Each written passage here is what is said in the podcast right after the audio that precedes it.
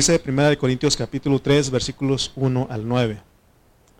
De manera que yo, hermanos, no pude hablaros como a espirituales, sino como a carnales, como a niños en Cristo. Os di a beber leche y no vianda, porque aún no erais capaces, ni sois capaces todavía, porque aún sois carnales, pues habiendo entre vosotros celos, contiendas y disensiones. ¿No sois carnales y andáis como hombres? Porque diciendo el uno, yo ciertamente soy de Pablo, y el otro yo soy de Apolos, no sois carnales. ¿Qué pues es Pablo y qué es Apolos? Servidores por medio de los cuales habéis creído, y eso según lo que a cada uno concedió el Señor. Yo planté, Apolo regó, pero el crecimiento lo ha dado Dios.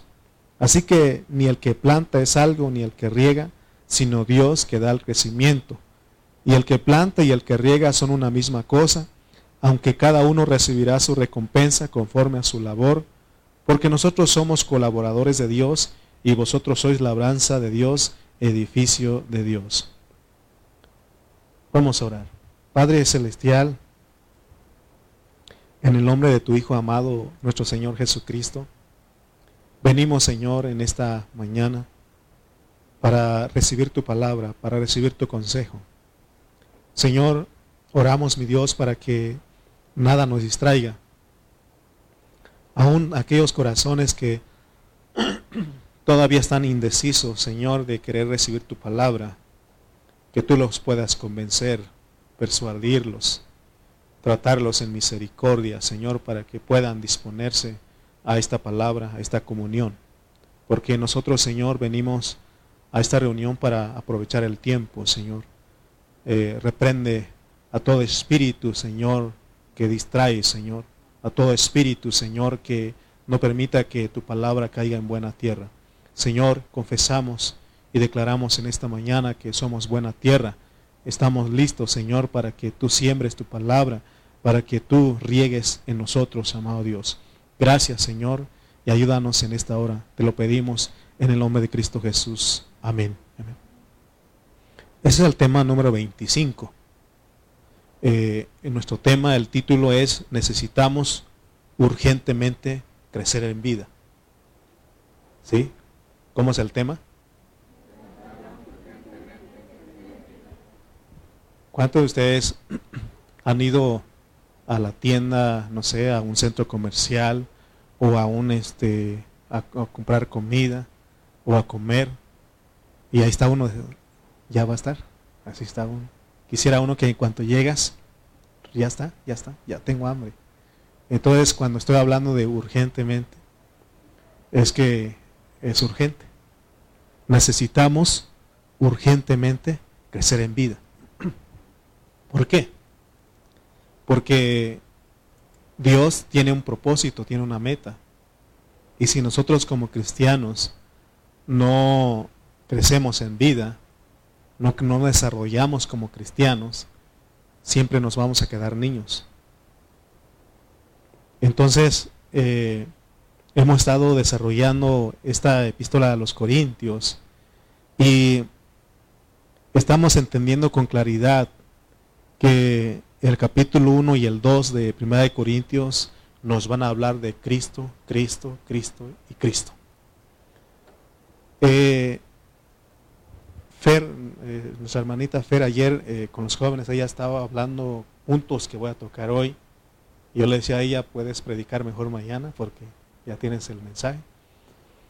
Pero ella decía que en nuestro hablar eh, de los que predicamos, tenemos que, ese hablar tiene que ser oro, plata y piedras preciosas, para que ese, ese hablar edifique a las personas o produzca, ayude a producir, para que Dios produzca en las personas un crecimiento, madurez para el edificio. Y es por eso que ese oro, esa plata, esas piedras, preciosas, tienen, son aspectos de Cristo, son Cristo todo. Entonces nosotros, hermanos, eh, eh, tenemos que, que nuestro hablar tiene que ser Cristo. Cristo, Cristo, Cristo, Cristo. ¿Verdad? Entonces, eh, estamos, estamos viendo este, esta epístola y, y fíjense que hemos hablado de, Efesios, no vamos a regresar, pero ¿Se acuerdan? Hemos estado hablando que dijimos que la verdad, porque todo mundo dice tener la verdad, es que yo tengo la verdad, nosotros tenemos la verdad, es que nosotros hablamos la verdad. Y, y muchas veces no saben ni qué es la verdad. Algunos cristianos piensan que la verdad es este, la doctrina, la enseñanza, pero nosotros hemos descubierto porque Dios nos ha visitado y nos ha enseñado que la verdad es Cristo y la iglesia. Si yo como predicador empiezo a hablarles de, otras cosas menos de Cristo, porque se puede hacerlo. Hay muchos predicadores que dan mensajes motivacionales y tocan el alma de uno, su mente, y lo emocionan a uno. Pero eso es algo pasajero, porque usted se emociona en el momento, pero ya cuando sale de aquí vienen los problemas, vienen las situaciones otra vez a su vida.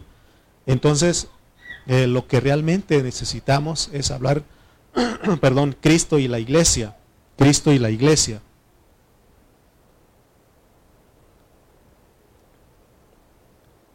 Entonces, capítulo 1 y 2 de Primera de Corintios, Cristo, Cristo, Cristo. Pero cuando llegamos al capítulo 3, nos va a hablar de la iglesia. Y aunque no se menciona la iglesia en una manera explícita, pero está implicada porque habla de la labranza y la labranza es la iglesia. Por eso en el mensaje anterior decíamos que tenemos que ver que esto es una labranza, un campo de cultivo. Que cuando usted viene, sale desde temprano para está pensando en venir aquí, tiene que saber que viene a la labranza, ¿okay? viene a un campo de cultivo. Y tenemos que entender eso, tener ese pensamiento. Por eso eh, hoy voy a continuar un poquito del mensaje anterior del miércoles y esa es una continuación de lo que es crecer en vida. Por eso nuestro tema en este día es, necesitamos qué? Urgentemente crecer en vida. Pablo, él llega a una iglesia en Corinto hace, en el primer siglo, hace más de dos mil años. Y él este, confrontó con mucha sabiduría la difícil situación de los corintios. Él eh, señaló los problemas de esa iglesia. Y en esa iglesia decíamos que tenía como nueve problemas. Problemas serios que tenía esa iglesia. Y uno de los problemas que ya hemos visto es la división. Los cristianos corintios no estaban unidos no estaban, no eran una sola alma, no eran unánimes, sino que cada quien tenía partidos. Así como hoy los mexicanos, los mexicanos que no han entendido este, la situación, lo que es la política y entre una misma familia hay problemas porque cada quien dice ser de algún partido, partidario de algún líder. Y cuidadito que usted toque su líder porque eso este, realmente eh, les ofende y les molesta. Por ejemplo, si usted es partidario de algún partido y dicen algo mal de ese partido, usted se enoja. Gracias a Dios en la iglesia que hemos entendido que la política no va con nosotros. La política no va con nosotros los cristianos. Nosotros lo que hacemos es oramos por los políticos. Y no oramos por alguno en particular, sino por todos. Amén. Pero la iglesia en Corinto, ellos tenían ese problema que estaban divididos.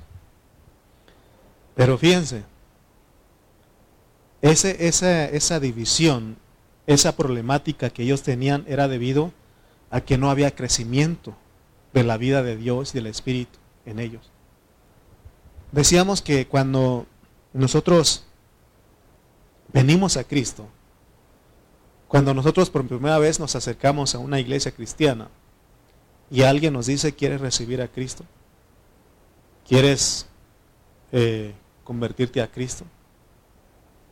Y en ese momento si uno le dice, sí quiero, y muchas veces los hermanos nos ayudan, porque uno cuando llega por primera vez a la vida de la iglesia, no sabe qué es eso. Porque a veces hay lugares donde dicen, ya aceptaste a Cristo, y uno dice, no sé cómo se acepta. Entonces los hermanos nos ayudan a uno y dicen, bueno, te invito a que te ayudo a orar, te enseño a orar y uno dice, eh, te recibo, Señor, como te recibo como mi Señor y Salvador. Te invito a que vengas y vivas dentro de mí. Y creo que tú moriste en la cruz. Y uno hace esa, eh, nos enseñan a nosotros, ¿verdad? Y entonces de ese, de ese, en ese momento, uno, ¿qué pasa? ¿Qué pasa cuando una persona decide creer y recibir a Cristo? Dice la Biblia que recibe la vida eterna y recibe el Espíritu Santo. Fíjense lo que pasa. Y los corintios, ellos tenían eso, solamente que habían descuidado.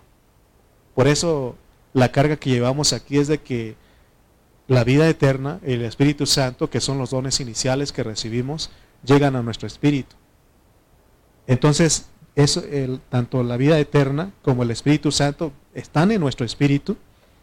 Entonces, como nosotros dijimos en otros mensajes que somos espíritu, alma y cuerpo, no puedes tú ejercitar tu alma nada más o tu cuerpo, como estaban los corintios.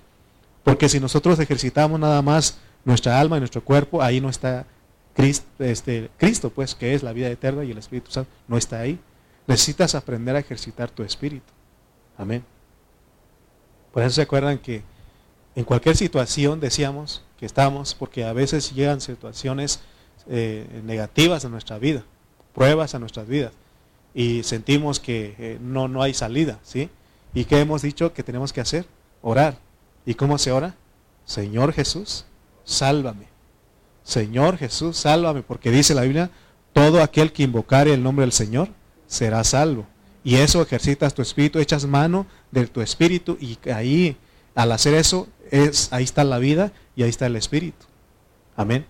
Pero veamos que los corintios, ellos tenían eso, tenían la vida eterna y tenían el Espíritu Santo. No es que ellos no eran cristianos, pero ellos, a pesar de que ellos habían recibido los dones iniciales, ellos permanecían niños en Cristo. Por eso cuando leímos en, en el 3.1, dice en el 3.1, de manera que yo hermanos no pude hablarlos como espirituales, sino como a niños. Entonces ahí está la controversia o, eh, lo que es ser un espiritual y lo que es ser un niño en Cristo.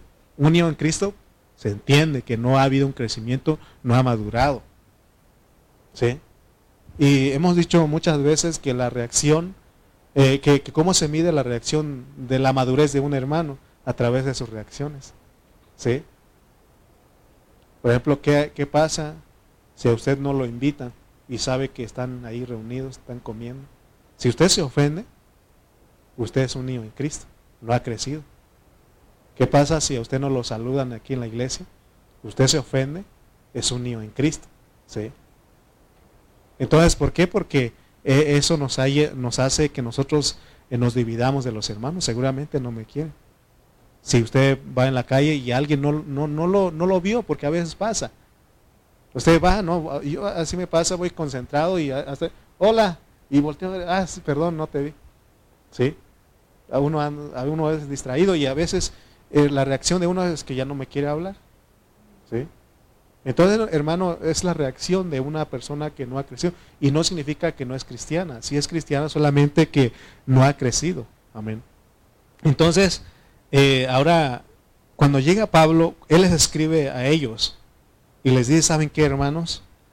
Hay una revelación de, la, de lo que Dios quiere y es de acuerdo a su economía. Por eso dice que él en el versículo 9, él pone labranza, edificio.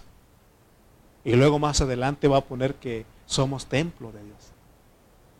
Fíjense, eh, si nosotros no ejercitamos nuestro espíritu, no seguimos la secuencia de lo que estamos hablando, no vamos a entender esto. Seguramente los corintios no, no estaban entendiendo esto, que eran labranza, que eran edificio, que son templo de Dios.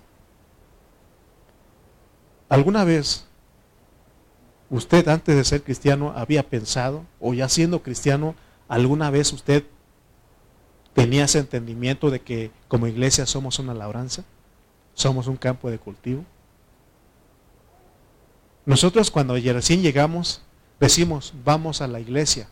¿Dónde está tu iglesia? En Unidad Morelos, segunda sección, en la calle 30 de septiembre. Así damos el lugar porque pensamos que esto es la iglesia. ¿sí? Esa es la idea que traíamos. Nunca teníamos, nunca, nunca pensábamos que este lugar es una labranza. De hecho, no es el lugar, sino que cuando nos reunimos nosotros. Amén.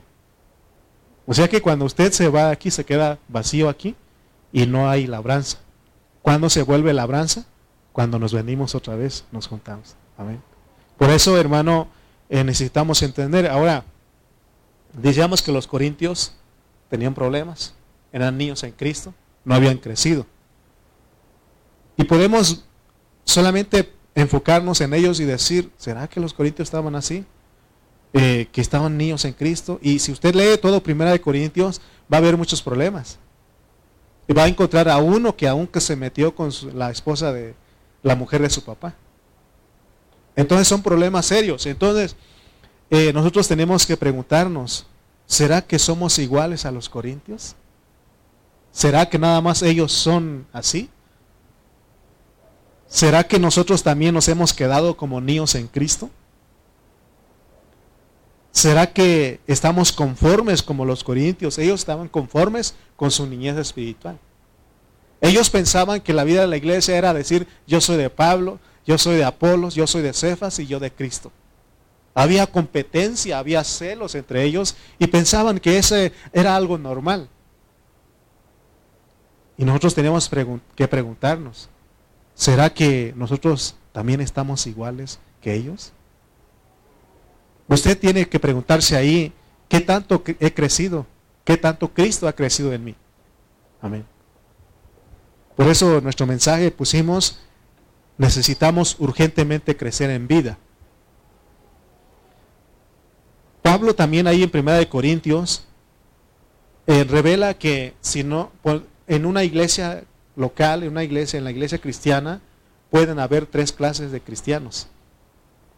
Y por eso les digo a ustedes, ¿Será que yo soy uno de ellos? ¿O, qué clase de cristiano soy yo? En primer lugar, ahí en, el versículo 1, de ahí de 1 Corintios 3, vamos a encontrar que Pablo dice que hay niños que son carnales, son una clase de cristianos. De manera que yo, hermano, no puedo hablaros como espirituales. Y él dice la primera clase de cristianos que él nos muestra aquí, carnales. Fíjense, ¿qué es ser un cristiano carnal? Es tener un pensamiento totalmente secular, terrenal. Amén. Es ejercitar nuestra, nuestra carne. Y no solamente es el ejercicio físico, sino que aún los pecados que están ahí. Amén. Porque en el siguiente versículo vamos a ver que ellos andaban, o sea, lo que es ser un carnal, creo que es el 2 o el 3, vamos a poner el 2, y vamos a encontrar, bueno, vamos a ir al 3. Dice, sois carnales. Fíjense lo que es ser un cristiano carnal. Porque aún sois carnales.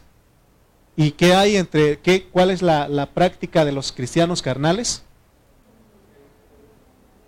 Celos, contiendas y disensiones. Fíjense, y esos son los cristianos carnales, pues. O sea, son cristianos, pues. Pero podemos ser esa clase de cristianos que andamos con celos, contiendas y disensiones. Amén. Otra clase, otra clase de cristianos eh, que también Pablo dice que también personas que eh, el versículo, este mismo versículo, no sois carnales y andáis como hombres. Andar como hombres aquí es solamente ejercitar nuestra mente, nuestra alma.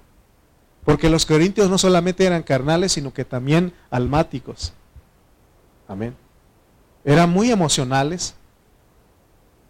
Eh, tenían muchos, eh, mucho conocimiento, mucha sabiduría. Y ellos ejercitaban eso. Esa es otra clase. Ya vimos dos clases de cristianos. ¿Cuáles son? Los carnales y los almáticos. Pero ahora él también dice que hay otra clase. Hay una tercera clase de cristianos, el versículo 1. Y ahí nos habla del versículo 1 que dice, de manera que yo hermano no pude hablaros como a espirituales. ¿Cuáles? miren, cuando nosotros llegamos a la vida de la iglesia, inevitablemente no podemos andar en nuestra carne y en nuestra alma. Porque cuando llegamos a la iglesia, hermano, todavía tenemos algunas cosas en nosotros, ¿sí? Todavía nuestra cara, como, como, como cuando no éramos cristianos, nosotros estábamos acostumbrados nada más a caminar, a ser carnales y almáticos. No sabíamos que teníamos espíritu, ¿verdad que no? Usted sabía que tenía espíritu cuando antes de ser cristiano, ¿verdad que no? Y ahora cuando llegamos a la vida de la iglesia, queremos seguir en eso. Es por eso que le decía yo hace un momento que hay mucho cristiano dañado, sentido, ofendido en la vida de la iglesia. Por eso hay celos, hay pleitos, hay contiendas, hay disensiones, hay divisiones. Porque nosotros pensamos que la vida de la iglesia es seguir con mi alma, que son las emociones, los pensamientos y la voluntad y mi carne. Y es por eso que siendo cristianos todavía eh, pecamos. Y todavía, hermano, eh, le decía yo el otro día que no es malo hacer ejercicio, pero se da cuenta que hay, hay gente que invierte más tiempo en hacer ejercicio que en, la, en lo de Dios. ¿Sí? No estoy diciendo, yo ya les dije que estoy haciendo ejercicios. Todavía no se me nota, pero ahí voy. Pero yo tomo un tiempo para ir a caminar, ir a correr, pero sé que tengo mi responsabilidad en la vida de la iglesia. ¿sí? Pero lo, que han descuidado, lo que descuidaron los corintios y lo que están descuidando los cristianos hoy día es ser espirituales. No hay muchos cristianos espirituales en la iglesia. Por eso yo les preguntaba a ustedes, ¿qué clase de cristianos somos nosotros? ¿Somos carnales, almáticos o espirituales? Si somos los dos primeros, carnales y almáticos, muchos problemas. Muchos problemas en la vida de la iglesia. Y así estaban los corintios, estaban divididos. La meta de Dios es que nosotros seamos guiados por el Espíritu. Por eso Romanos 8:14. Romanos 8:14. Miren lo que dice Romanos 8:14. Y esa es la meta de Dios. Porque personas espirituales son las personas que viven en el Espíritu y caminan bajo la dirección del Espíritu. Romanos 8:14 dice, porque todos los que son guiados por el Espíritu de Dios, estos son hijos de Dios. Ok. Notemos bien, examinemos esta, este versículo.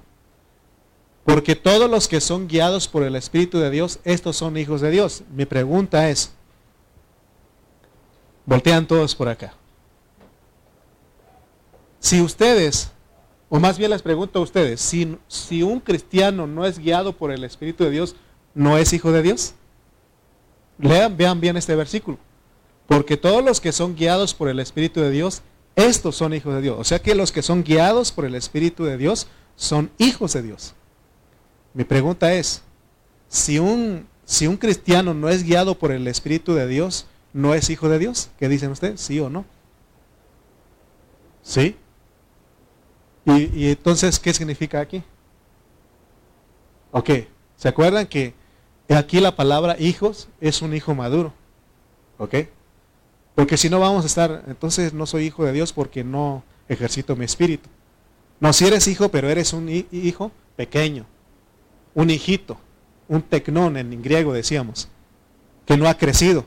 Pero aquí es un huío o juíos, porque es alguien que ha madurado. Amén.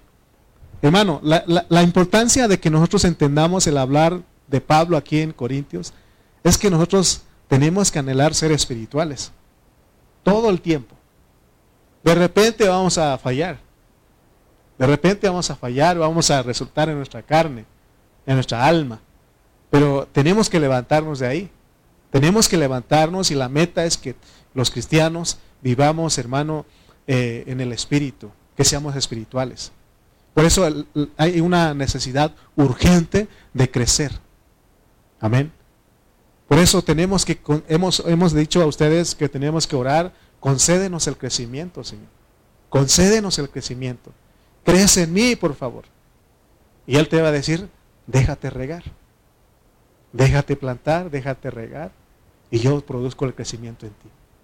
Por eso cuando venimos aquí, ¿a qué venimos? A ser regados. ¿Sí están captando eso?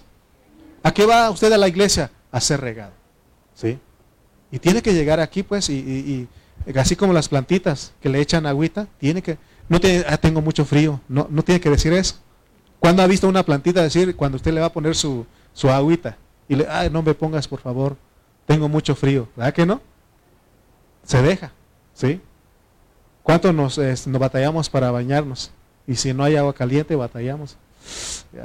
Pero tenemos que venir aquí, hermano, con la idea de ser regados. Amén. Voy a, voy a, ya sea que usted diga, voy a tomar eh, el agua, voy para que me ríen, lo que usted, pero es válido, pues. Lo importante es que vengamos con ese pensamiento. Porque si usted dice, es domingo, voy otra vez, ya sé lo que va a pasar. Nos recibe hermano Rubén y nos pone gel. Y nuestra hermana Ara o Ale nos ponen a orar.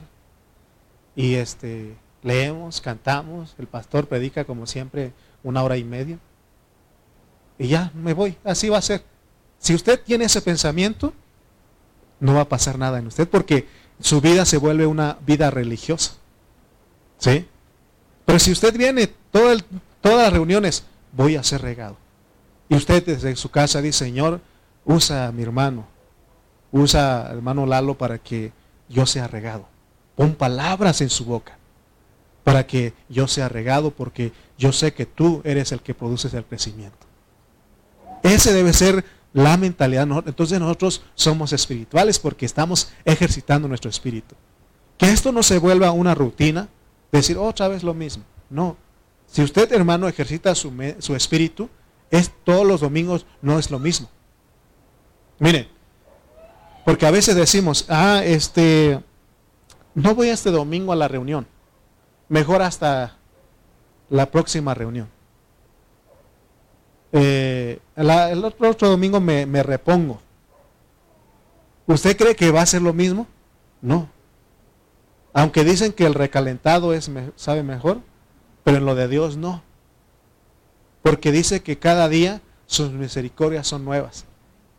Dice, tenemos el maná, que cuando Dios le daba de comer al pueblo en el desierto, dice que les daba eh, el maná, ese alimento que Dios les daba, y Dios le decía, no recojan de más. Nada más recojan la provisión del día. ¿Sí? ¿Y qué hacían eh, los incrédulos? Recogían de más. Dice, por si mañana no hay, ¿verdad? No creían en Dios. ¿Y qué pasaba con lo que ellos juntaban de más? ¿Se dan cuenta? Entonces, hermanos, no todos los días son lo mismo. No todos los domingos son lo mismo. Si usted viene con esa actitud, no es lo mismo. ¿Sí? Ayer este, estábamos viendo de cómo eh, las alabanzas del, miércoles. Y, anteriormente lo hacíamos nosotros, los que cantamos este domingo, vamos a cantarlo el miércoles y los del miércoles lo cantamos así para no, pero no es lo mismo. No hay cómo te metes a orar y que digas, este, eh, este, este para, para la esas son las alabanzas que voy a meter en este, o vamos a cantar en este domingo, este miércoles. Siempre tienes que traer algo nuevo. Aunque es lo mismo, son las mismas alabanzas, pero si te metes con Dios, Él te da. Amén. O sea, no sé si me explico con, ustedes con esto. También lo que estoy predicando, yo digo, ah, ya prediqué lo mismo que voy a predicar para no hacer, no estudiar mucho. Voy a, lo que prediqué en Tultitlán lo llevo a Chimalpa. Tampoco Dios me ha mostrado que no. ¿Y qué debo de hacer? Prepararme. ¿Ustedes se animarían a comer la comida que se hizo el domingo y se hizo muchísimo, comer toda la semana? Quizás el siguiente día sí, pero el tercer día, ¿verdad que no? Usted, no, ya, ya, aunque sea un huevito, hazme, pero un huevito, ¿no? ¿Verdad? Y aunque el otro es pozole o birria ahí, y usted, ya, ya, ya, un huevito, ¿no? Un, frijolito, aunque sea. ¿Verdad que sí? Entonces, así es lo de Dios, pero tenemos que venir con esa disposición. Decir, hoy es algo nuevo. Yo sé, tiene que, tenemos que tener fe. Dios va, nos va a dar algo nuevo en este domingo, este miércoles. Pero tenemos que, que venir con esa disposición, pues. Amén. Entonces, hermanos, Estamos viendo las tres clases de, cristianos. ¿Cuáles son, dijimos? Carnales, almáticos y espirituales. Una persona espiritual es aquella que se deja dirigir, que se deja guiar, que se deja controlar por el Espíritu Santo, que mora en su espíritu. Por eso, yo sé que este hermano falló, pero él, él este, falló y, está, está, pero no va a meter en eso, pero sin embargo él escribió un librito que se llama Buenos días el Espíritu Santo. Y ese título me gustó, porque no, todos, nosotros todos los días tenemos que ir a hablar con Dios. ¿Cuántos de ustedes han dicho buenos días, Señor? Ni a la esposa le dijimos buenos días. Me sentí regañado hoy porque no le dije nada a mi esposa. ¿Verdad? Ni a, ni a la esposa ni a la esposa decimos buenos días. Y si, y si hablamos, como aquel dijo, amaneciste, o sea, pregunta, ¿verdad? No, ¿cómo amaneciste? En vez de, qué bueno que amaneciste, qué bueno que amanecimos, ¿verdad? Hermano, pero ¿cuántos realmente ejercitamos nuestro espíritu? Les pregunté a ustedes, ¿será que estamos igual que los corintios? ¿Será que estamos en la misma condición de ellos? Creo que sí. Por eso Dios nos está hablando a nosotros. Por eso les pregunto, ¿cuántos en esta mañana dijeron, buenos días Señor Jesús? Buenos días Espíritu Santo. ¿No? Yo creo que lo primero que vemos es el celular. O lo primero que hacemos, levántate porque ya se hizo tarde. O no sé, pero ¿por qué no aprendemos eso, a ejercitar nuestro espíritu? Porque esa es una persona espiritual, siempre toca al espíritu. Una persona que siempre se deja guiar por el Espíritu de Dios, por eso Romanos, porque todos los que son guiados por el Espíritu de Dios, estos son hijos de Dios, gente que ha madurado. Amén. Cada vez que vas a hacer algo, pregúntale a Él lo tienes ahí. Amén. Entonces Pablo cuando vio el problema de los corintios, él no se enfocó tanto en los problemas, ¿se acuerdan que decíamos? Él no, no, se, no se espantó ni nada de eso, sino que él habló de la solución. ¿Se acuerdan ustedes? El otro día les dije a ustedes que si alguien este, llega con usted y empieza a hablar de las enfermedades, de, de, la, de la crisis, de la inflación, de ¿qué va a pasar con usted? se enferma usted, se preocupa, se enferma. Pero ¿qué tal si le dice, no, creo que hay crisis, pero Cristo está con nosotros. Confiemos en el Señor. Entonces eso, eso eh, trae vida, pues. Amén. Entonces, hermano, por eso estamos hablando de que, que no tenemos que enfocar en los problemas, porque sabemos que sí hay. Pablo sabía que cómo estaban los corintios, por eso él enumera los problemas que tenían ellos, pero él llevó la solución que es Cristo. Por eso cuando alguien llega a la iglesia, ¿qué tenemos que hacer? Orar y leer la Biblia con esa persona. A veces simplificamos mucho porque Cristo te ama. Sí, pero habla la palabra, háblale más. Y esa persona, eh, si tiene problemas, eso lo va a ayudar a salir de ahí. Es más, dice la Biblia que la palabra es medicina a tu cuerpo.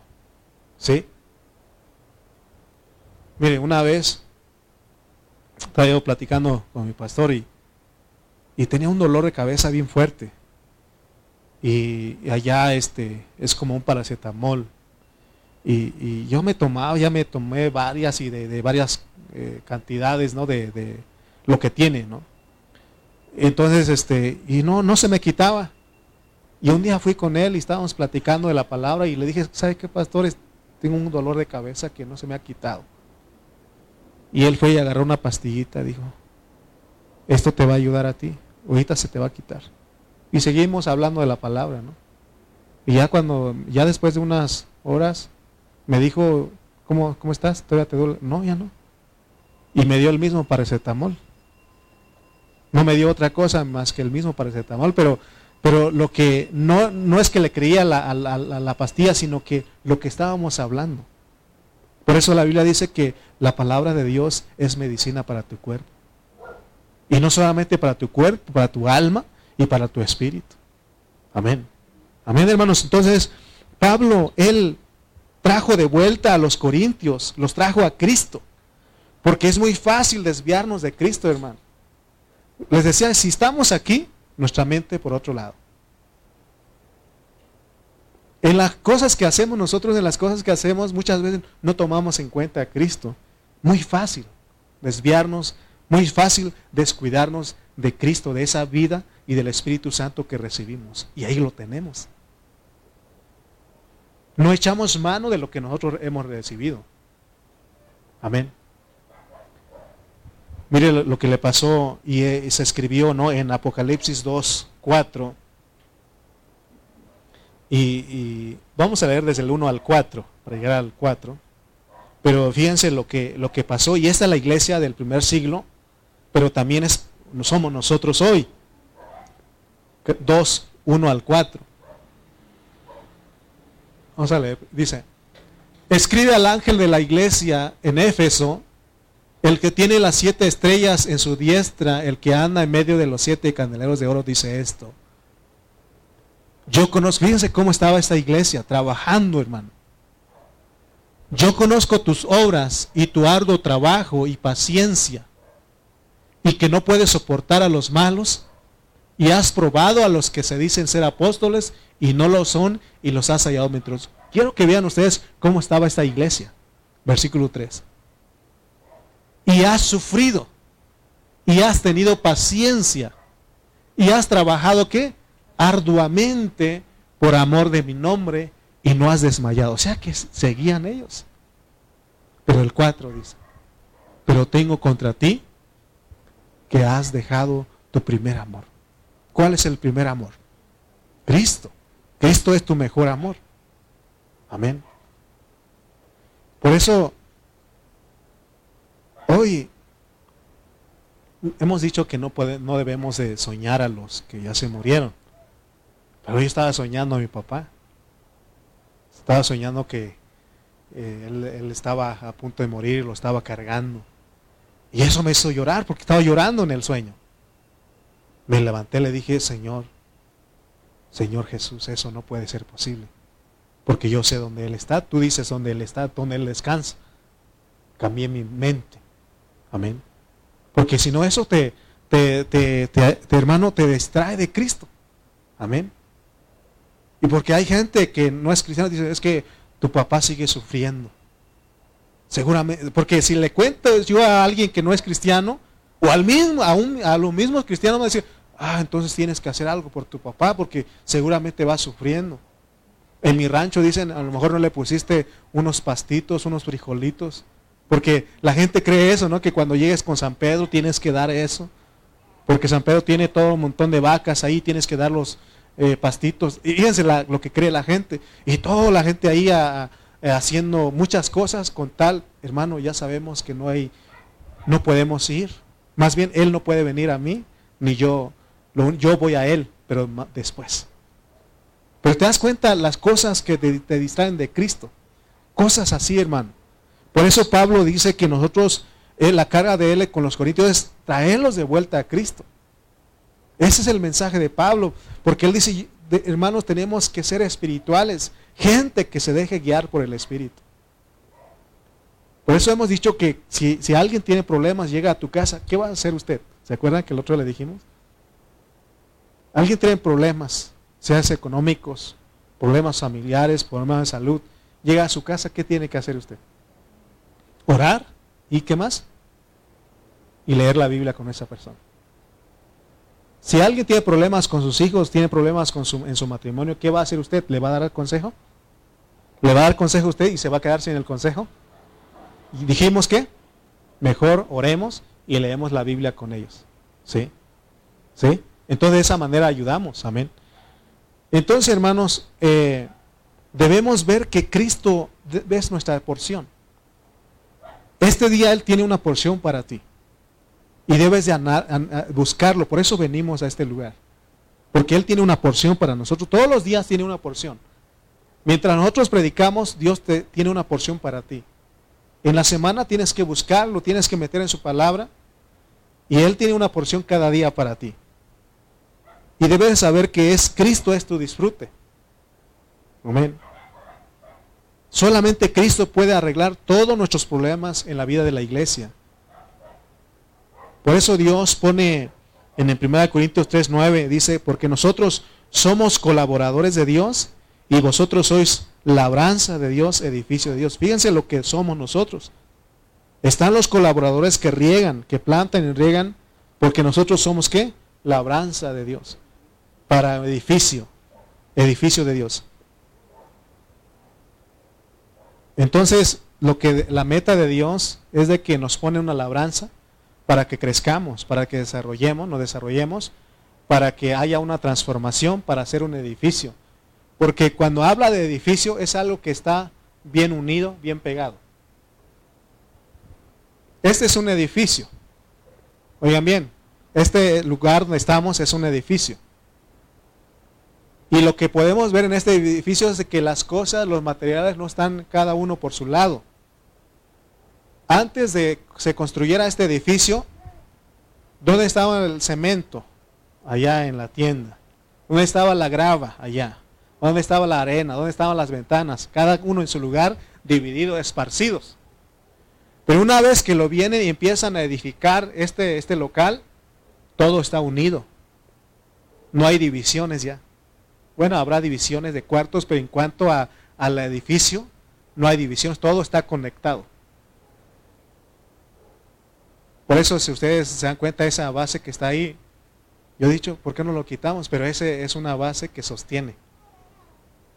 Ahí donde está el hermano Carlos atrás, donde está mi hermana Laura, ese, esa columna que está ahí, ese es una, lo que sostiene todo esto. Allá está otro, allá está otro. Son los que sostienen. No pueden estar separados. Imagínense, hermano, que en este edificio dijera ese, ese, ese, ese viga que está ahí. Ya me cansé. Me voy de vacaciones unos días. Como eh, después de que se... Primeramente no puede salir de aquí, ¿verdad que no? Porque ya está soldado ahí, es algo que está sosteniendo, ¿sí? Imagínense, pero si se pudiera, me voy a ir unos, días de vacaciones porque todo el tiempo estoy aquí. Cómo, ¿Cómo encontraría de regreso esto? Todo caído. ¿Sí o no? Imagínense los, eh, los castillos, las columnas que están ahí desde abajo. Me voy a ir de vacaciones, porque a veces los cristianos hacemos eso. No damos importancia a la vida cristiana, a la vida de a, las reuniones de iglesia. Ahora, no estoy diciendo que usted no puede salir de, vacaciones. De vez en cuando usted puede salir. Pero imagínese si usted es uno de los que sale todo cada ocho días a, a las vacaciones. Está descuidando de su vida espiritual. ¿sí? por trabajo, nuestro hermano Juanito, él me dijo, hermano, tengo que ir a trabajar. Le dije, vete pues. ¿Qué, qué hago? No tiene que ir a trabajar. Quería esposa guapa, hija guapa. ¿Sí? Tiene que, que le cueste, ¿no? Entonces, pero, pero, pero él me dijo, hermano, ahí, ahí estoy con ustedes. Voy a estar escuchando la prédica. Entonces, hermanos, tenemos que ver la importancia de lo que es la iglesia como labranza, porque ahí, si entendemos, alcanzamos a ver la iglesia como labranza, entonces va a haber un crecimiento. Vamos a anhelar crecer. Usted va a decir, Señor, riégame a través de mi hermano. Me dejo que el hermano me riegue, que me eche agüita, que me eche fertilizante, porque el crecimiento lo da Dios. Porque hay una meta. ¿Cuál es la meta? De que ya no haya división entre nosotros, que seamos un edificio, que seamos piedras vivas, algo que está bien unido que jamás va a salir. Amén. ¿Ustedes han visto algunos muros de puras piedras? Unas bardas de puras piedras han visto. Fíjense cómo hacen. Yo he intentado, es algo difícil de hacerlo. Porque yo pensaba que agarraban y ponían y solito se daban. No. Las piedras tienen, son de diferente tamaño, tienen eh, picos acá y todo eso. ¿Y qué hace el, constructor, el albañil? Con un, este, una maceta, dicen, allá en mi pueblo dicen, con un marro, con un marro le, le quitan los picos, le dan forma para que pueda entrar, para que pueda encajar. Y ya cuando usted va, bien derechito, hermano, y todo con su cara ahí, ¿no? O sea, cara de no enojado, nada de eso, sino que todo derechito, un trabajo bien hecho. ¿Sí? ¿Qué haría usted si usted contrata a algún albañil y le dice, me quiero que me hagas un muro de piedras aquí? Y lo hace todo mal hecho, con picos acá. Y, ¿Qué diría usted? No, no lo hizo bien el trabajo, tienen que hacerlo bien. ¿A qué voy con todo esto? Porque es la meta de Dios. Hermanos, en este, en este crecimiento, y, y, cuando me acuerdo de los niños, ¿no? Cuando uno era niño, mientras uno crecía, sufría, ¿sí o no? ¿Qué pasa con los niños mientras van creciendo? Se enferman. Les duele, ¿sí o no? Así nosotros, bueno, no crecimos mucho, pero lo poquito que crecimos, ¿verdad? Este, nos dolió, ¿sí o no? Nos costó a nosotros. El Pacho, pues Emiliano, él pues creció más que nosotros. Y, ha sufrido, le ha dado, se ha enfermado. Entonces, en la iglesia también, hermano. Porque nosotros venimos como piedras, porque ya somos piedras, gracias a Dios que somos piedras. No somos una mezcla, no somos este ladrillo, somos piedras. Dice Pedro que somos piedras vivas. Y ya venimos aquí, pero Dios va a empezar a trabajar porque Él es el, el que trabaja. Él es el que, como el alfarero, dice. Tiene que darte forma. Y fíjese, hermano, que cuando nos hablan la palabra, a veces nos duele. Yo sé que alguna vez usted, el hermano lo dijo otra vez por mí. Si usted es un hermano que se duerme aquí, yo le voy a estar diciendo, hermano, no te duermas. Y a lo mejor usted se va a enojar conmigo. Porque si otro domingo, los que duermen, ya no, y usted ah, me lo está echando a mí. ¿Sí? ¿Verdad? Porque así pasa. Los que llegan tarde y usted llega tarde, ah, también. Pero eso tengo que decirlo. Eso es quitarlas. Porque la meta es de que todos, hermanos, vivamos a Cristo seamos espirituales. Hermano, el día que todos seamos espirituales, no hay de que uno llegue más temprano ni más tarde, sino que todos somos responsables. ¿sí? Pero eso es la meta que Dios quiere llevarnos, a que seamos un edificio, sin nada de, de cosas naturales, sino que sea la vida de Dios, porque está hablando de oro, plata y piedras preciosas. Amén. Entonces voy a pararle aquí. Voy a leer nada más 1 Corintios 3, 1 al 6 nuevamente. Entonces, si estamos captando lo que es ser labranza y lo que es ser edificio, ¿sí? ¿Qué, ¿Para qué es la labranza? Para que seamos regados y que haya un crecimiento. Y cuando habla de que somos edificio, que estemos, que seamos transformados para estar unidos, que ya no haya división. ¿Estamos de acuerdo? ¿Sí? ¿Para qué es el edificio? ¿Para qué el edificio? Ah, que esto es fácil de ser distraídos, ¿verdad? ¿Sí? ok. Leamos 1 Corintios 3, 1 al 6, pues, y ya paramos aquí. Dice 1 Corintios 3, 1 al 6. Leamos todos. De manera que yo, hermanos,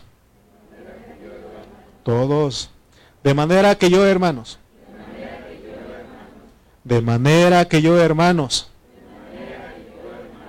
no pude hablaros como a espirituales, sino como a carnales, como a niños en Cristo. Os di a beber leche y no vianda, porque aún no erais capaces, ni sois capaces todavía, porque aún sois carnales, pues habiendo entre vosotros celos, contiendas y disensiones. ¿No sois carnales y andáis como hombres? Porque diciendo el uno, yo ciertamente soy de Pablo, y el otro yo soy de Apolos. ¿No sois carnales? ¿Qué pues es Pablo? ¿Y qué es Apolos? Servidores por medio de los cuales habéis creído. Y eso según lo que a cada uno concedió el Señor. Yo planté, Apolo regó, pero el crecimiento lo ha dado Dios. Así que ni el que planta es algo, sino Dios que, da el crecimiento. Alguien ayúdenos aquí a hablar en, unas pocas palabras. ¿Qué quiere decir estos versículos? Porque ya lo expliqué. ¿Alguien se atreve? Dice el micrófono.